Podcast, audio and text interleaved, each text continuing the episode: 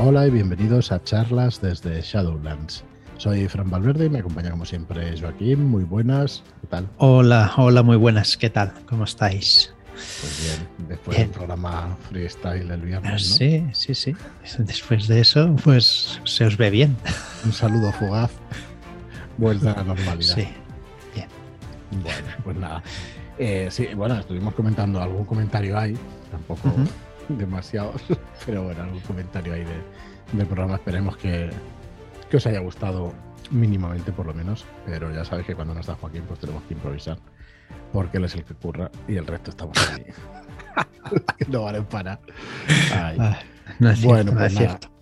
Eh, nada, recordaros, como siempre, estamos en plena preventa de La piel de toro, un, un libro del cual estamos orgullosos de, de editar, lo sabéis, de, escrito por Ricard Ibáñez y también por varios autores más, porque hay un montón de aventuras de otros autores. Eh, Daniel Alento, que ha hecho el, el, el trocito histórico, digamos, de España 1918-1931. Marc Alpena, que ha hecho In Memoriam el- la introducción o un prefacio de- del libro. Sí, In que entrevi- de África. Entrevistamos el jueves pasado, si no habéis oído el, el Eso es. podcast, echar para atrás, dos, dos podcasts y la conoceréis. Sí. Al lado que de Enrique, vaya. Ahora de ahí. Correcto, Marc Alpena, también Campos, Ibáñez y Aceituno, con escrito en piedra, y Enrique Muraday con marcados a fuego. Vale, Son los autores, bueno, luego también eh, Salvador Tintoré con, con el apartado de crimen y castigo. Y bueno, como os digo, estamos en plena preventa, está a 42,95 euros, eh, os ahorráis algo de dinero y además tenéis el envío gratuito. Así que bueno, eh, entrad en la web en shadowlands.es barra toro, ¿vale? Y tenemos todavía casi tres semanas de preventa, esta va a ser un poquito más larga, así que volveremos con los capítulos de la piel de toro pues ya para la semana que viene, ¿vale? Para no hacernos demasiado, demasiado pesados. Y esta semana pues vamos a ir con, con capítulos normales y hoy pues de nuevo con esoterroristas, que normalmente los lunes sabéis que tenemos esoterroristas. Lunes Eh, bueno. de Soterror. Ujú. Antes de, de ir con el esoterroristas, deciros que estamos con el libro del horror incesante y, y, bueno, y también con las campañas que faltan todavía en inglés, eh, que bueno, que, que estamos todavía pues trabajando, trabajando en ellos. Pensábamos para finales de este año sacar el libro del horror incesante. No creo que lleguemos a diciembre, tampoco nos vamos a atrasar demasiado, pero un par de meses más probablemente sí. Así que bueno, todavía no tenemos fecha definitiva. En cuanto la tengamos, pues ya, ya os vamos informando. Muy bien, pues nada, vamos otra vez a las zonas de la debilidad de la membrana en, en el libro de la guía definitiva del terror, ¿vale? Y vamos desgranando completamente esta guía definitiva del terror.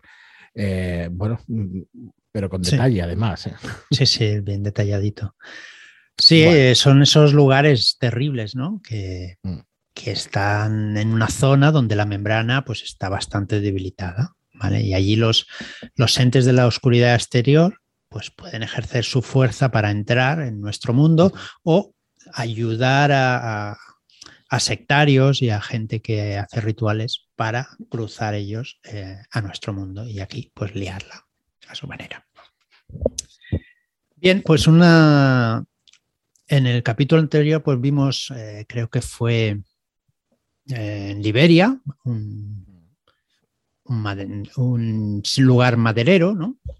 Y ahora vamos a hablar de las casas Caperton 1233 o 1233, ¿vale?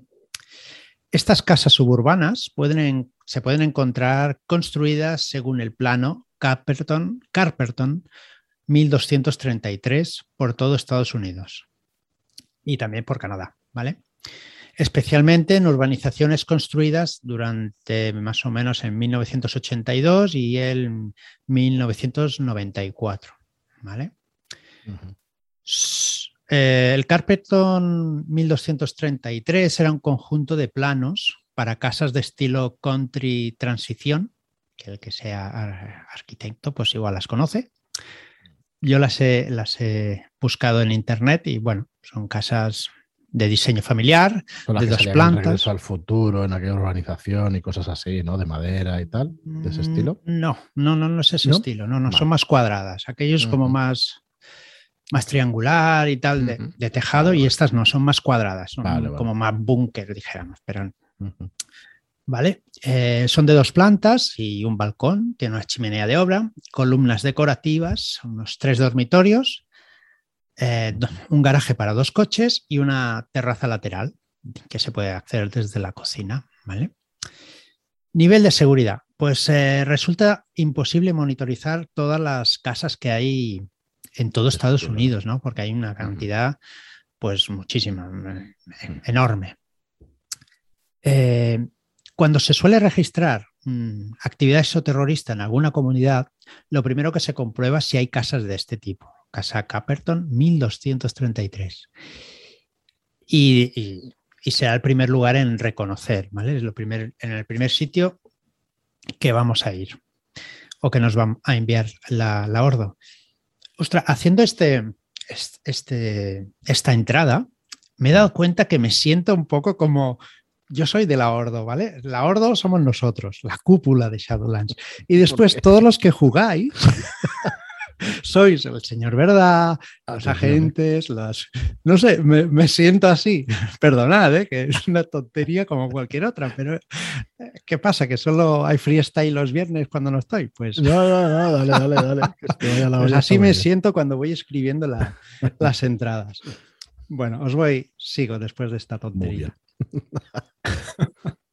Bien, el origen del daño de la membrana, ¿vale? El origen viene de una leyenda urbana de los años 90. Mm.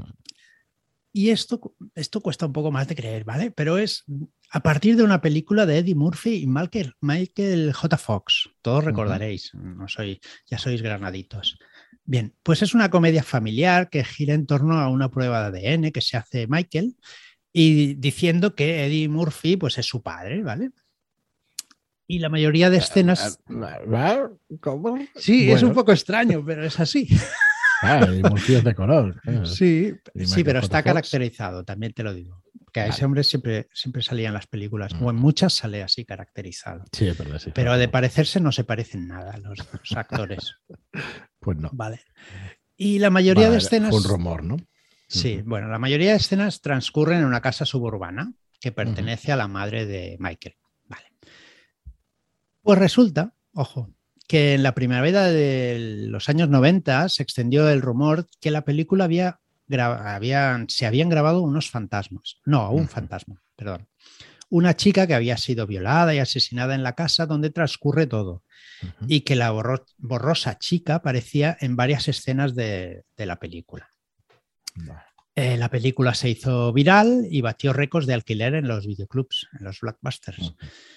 Y todo se desmintió, ¿vale? O sea, eh, se dijo que las películas se habían rodado en un escenario, que, que no, que no era una, una casa real, ¿vale? Pero la leyenda se quedó así.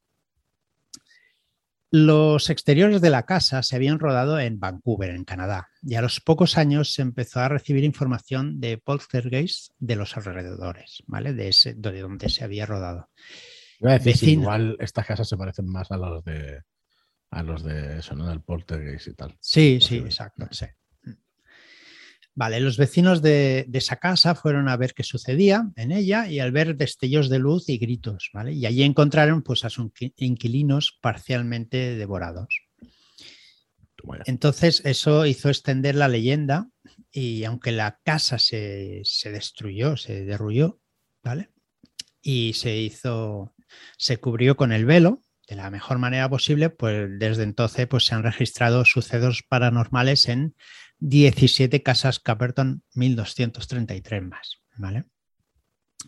Vale, el estado, estado operacional en que se encuentra ahora, se cree que hay unas 16.000 casas, ¿vale? De este tipo. Y que están siendo adquiridas por esos terroristas creyendo que la energía negativa que hay en su entorno les ayudará en su cometido, con rituales y demás cosas. Eh, los planos se han retirado de la circulación, aunque quedan copias por ahí. La casa está un poco desfasada, así que toda edificación nueva que se le parezca puede creerse que está construida por agentes esoterroristas. Y hasta aquí la casa Caperton. Muy bien. Pues nada, yo sí que si quieres con la iglesia oscura. Dale. Y así vamos haciendo uno cada uno. Hmm. Pues la iglesia oscura, otra zona de debilidad de la membrana. Esta Mm. iglesia está localizada en el 438 en la avenida Norton en Boyle Heights, en Los Ángeles. Es una iglesia de dos pisos, de estilo colonia- colonial, declarada en ruinas, que está en un vecindario residencial y comercial. Y estas entradas las preparas tú, Joaquín. Me juego el Sí. cuello a que, a que existe la iglesia. Pues, pues sí. Sí, esta no Ahora, la he buscado. mientras- Las casas del otro estilo, sí. Sí, las casas sí que existen, ya las había buscado Mm. yo también, y eso sí que existen. Ahora lo buscaremos después de explicaros de qué va esto. Bueno, em, la casa sigue vigilada por empleados de Strict McFadden, ¿vale? Una empresa de seguridad bajo nuestra autorización, la autorización de la Ordo. Están armados y aunque capaces, pueden enviar en cualquier momento un mensaje cifrado a la orden, a la Ordo Veritatis, de ser necesario, ¿vale? Las Ujú. FES pueden llegar allí en solo 39, eh, perdón, 27 minutos. 27 minutitos. 27 Estamos- minutos puede pasar ¿Qué absolutamente de Puedes entrar y salir por la membrana puede morir 7 allí. 8 veces tranquilamente. madre mía, hasta el apuntador. Puede, vamos, puede pasar de todo. Mm. Eh, el origen del daño a la membrana. Es una iglesia eh, metodista, la iglesia metodista de Norton, ¿vale? que eh, bueno, fue fundada en 1937 y prosperó hasta los años 60, ¿vale? Estuvo unos cuantos años. La baja afluencia hizo que se vendieran los evangelistas hispanos sobre el 65 y sobre el 78 fue empleada por baptistas coreanos antes de su desconsagración. ¿vale? Una mezcla ahí de culturas y de religiones. Da chula. Miedito, miedito. Ese mismo año fue ocupada por un grupo apocalíptico que fue expulsado por un grupo radical Vanguardia de Acción Colectiva. ¿vale? Un grupo terrorista que reclutaba universitarios para cometer actos desestabilizadores de violencia política. Eh, se organizaron secuestros de hijos de famosos eh, que fueron escondidos además en la iglesia, pero nunca se encontraron sus cuerpos. Desaparecieron. Y ahora la iglesia está vacía. eh, se han salvado un montón de intentos de demolición por parte de la ciudad. Y bueno, decir también que agentes de la Ordo vieron entrar esos terroristas y crear una entidad en, mil- en 2002, ¿vale? Y que ellos mismos acabaron con, con esta entidad. Desde entonces, pues la tienen vigilada, la tenemos vigilada, que somos la Ordo, ¿no? ¿Ves? ¿Ves? ¿Ves? Es que al final Hemos quedado. Vienes a mías. va- varios intentos de rituales y yo entro rápido. Eh, hay una acción recomendada que es seguirla con la vigilancia que tiene en estos momentos e intentar que llegue a buen puerto la demolición, ¿no? que, se, que se lleve a cabo, de hecho, la, la demolición. A ver, vamos a ver, déjame buscar una cosa. Búscala. Norton Avenue. Sí, está, eso está en Boyle Heights, en Los El barrio existe, lo que no encuentro es la iglesia, pero bueno, A ver, yo también busqué la película de Eddie Murphy y Michael J. Fox y no existe esa película. No. Vale. Era padre. en algunas. eh, sí, Puede ser, de- pero yo creo que yo no recuerdo que hayan trabajado. Había nunca una que eran tres padres que cuidaban a una niña o algo así, que ahí sí, que se decía que se había visto algún fantasma o algo Ah, por sí. el estilo. Pues igual la sacaron de la, la leyenda. Tres hombres y un biberón. Tres hombres y un biberón. me sí, exacto. Sí, seguramente la sacaré ahí. Puede ser. Porque, bueno, a ver, esta, esta que explicabas tú antes, a mí me ha gustado mucho, la de las casas Carpenton. O sea, solamente la investigación para descubrir que, hostia, que fue en la época de Michael J. Fox y, y tener que entrevistarlo, imagínate, ¿sabes? Sí. Molaría un huevo una, una Sí. aventura de ese estilo. Muy bien, por la Ujú. siguiente es en Garrison, Texas. Sí, Garrison es un- una ciudad situada en una llanura plana en el oeste de, Texas, ¿vale? Con una población de unos 2.200 habitantes. Se ubica cerca del Parque Nacional de Big Bear y de las montañas Davis, ¿vale? Eso hace atraer un modesto número de, tu- de turistas, ¿vale? ¿Qué nivel de seguridad? Pues está protegido. Siempre hay un agente encubierto en la estación de Garrison y el sheriff es un investigador de la Ordo, retirado ya, pero es- sigue siendo el sheriff, ¿vale? No os puedo decir el nombre porque si no, pues os tendré que matar. Así que no, perdón. Bien, el origen del, del daño de la membrana. Existen varios eventos paranormales en, en esta pequeña ciudad, eh, pero no tienen un patrón terrorífico, sino más bien peculiar, ¿vale? Tienen ah, extraños sucesos, sucesos meteorológicos, respuestas extrañas en las encuestas de y las encuestas que hace el- pues la Ordo y tal, y inestabilidad electrónica. Así que hay puesto pues un aviso en la Ordo por todas estas cosas. Em, Garrison es el centro de una leyenda similar al accidente de Roswell. Según la leyenda, la base militar que hay en las afueras del pueblo fue usada para almacenar cadáveres alienígenas. Se dice que es la verdadera tapadera de Roswell. ¿Vale? Residentes del pueblo aseguran que en el año 1950, después de que un terremoto agitara la región, se vieron pequeñas figuras y con un, con un halo verde merodeando por la ciudad. Está bien. Estas visiones se dejaron de ver después de que un zumbido, un zumbido empezara a sonar y llenara la ciudad de un polvo verde. A partir de ahí ya no se han vuelto a ver. Mm, ¿Qué acciones nos recomendamos a nuestros agentes? Pues mantener los servicios del sheriff y de los agentes de campo. ¿vale? Estos han sido capaces de detener varios agentes exoterroristas que han intentado varios rituales en el lugar. Se está estudiando si allí hay un problema con la membrana o una realidad alternativa benigna. Hasta ahí queda la incógnita. Atención, atención al 235 de Northern Avenue en, el barrio de Los Ángeles, California, de la ubicación anterior. Atención. Está velada la información por Google. Está la página, lo voy a poner en la entrada para que lo veáis. si es de la Ordo o no es de la Ordo, porque está velada la. Ahora me decís que esto no existe, ¿vale? Velada la localización. Lo que te voy a cambiar es el, la dirección, ¿sabes? Para que quede el 238. Teorías de la conspiración, ya. Está velada la. Así que al loro. Todos entran en la, en la entrada. Para que pues igual, igual lo ha cogido Robin de, de Laos de alguna cosa que había allí, vio y dijo: Pues aquí te hago una historia. Pues no lo sé. Luego, luego lo pongo como imagen de la entrada para que sí. veáis. Sí, ponlo por favor. Muy bien. Pues por último, hoy la línea Wardham, Warham eh, la localización es el condado de Herefordshire en, Inglaterra. Eh, hay una, allí hay una supuesta línea ley que va paralela a la A440. No sé si sabes lo que es una línea ley, una línea de estas de poder que, existe, que existen en, la Tierra. ¿vale? Y está cerca de la frontera galesa, eh, territorio hostil. Pones aquí, Joaquín. sí. El libro lo, define así. es, una zona de territorio hostil, por lo que vas a explicar ahora en, Perfecto. Muy bien, el origen del daño a la membrana en esta zona. La línea Warham se considera uno de los muchos senderos antiguos que recorre la Gran Bretaña. Estas líneas ley que estamos diciendo. Están escritas por el arqueólogo de Sillón Bernard Krill. Eh, muchos senderos las, las Es el libro, sí desestimado, fue desestimado por los estudiosos, eh, pero fue recorregido toda esta información por los ocultistas, atribuyéndoles un significado místico a las líneas y relacionándolas con sacrificios humanos de los pictos, aunque los pictos pues, vivieron bastante más al norte, en Escocia, pero bueno. Pero bueno, eh, como les importa poco ser fidedignos, pues han dicho, esto nos, nos cuadra todo, pues venga, vamos Adelante.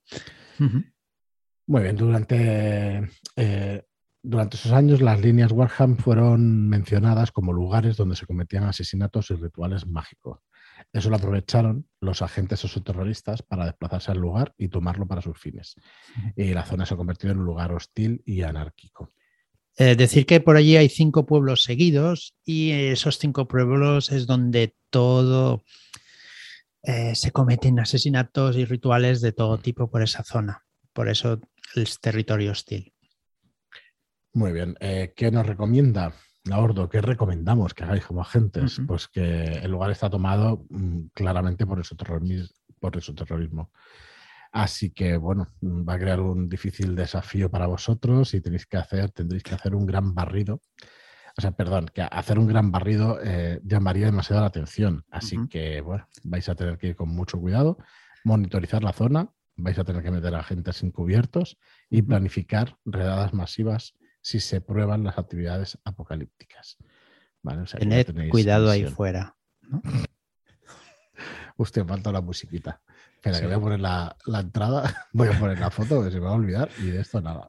Hay que ponerla, hay que ponerla. Hoy para que se vea, para que se vea bien. Me he quedado cuadros cuando he visto que estaba velada por Google. Bueno, pues eh, está, no sé el, ratito que llevamos de esos terroristas hoy. Mañana volveremos con un programa de, de Dungeons and Dragons, ¿vale? que bueno, nos vamos recuperando la normalidad y como decíamos, pues la semana que viene y la otra, pues estaremos con la piel de toro muy probablemente las dos semanas para ver si podremos explicaros todo lo que vais a encontrar en ese suplemento que realmente pues está realmente bien. Eh, nada más, Joaquín, no sé si mm, me da la sensación de que me quedo con algo que explicar, pero bueno, ya como el podcast es diario, ya lo sabéis. El miércoles tendréis Mentiras Eternas. El jueves traeremos algún invitado a ver si podemos grabar eh, pronto. Y el viernes, pues como siempre, con, la llamada de Tulu. Y luego la semana que viene la otra, pues como os decía, con la piel de toro. Así que nada más, muchas gracias a todos por estar ahí y hasta el próximo programa. Muchas gracias y hasta la próxima.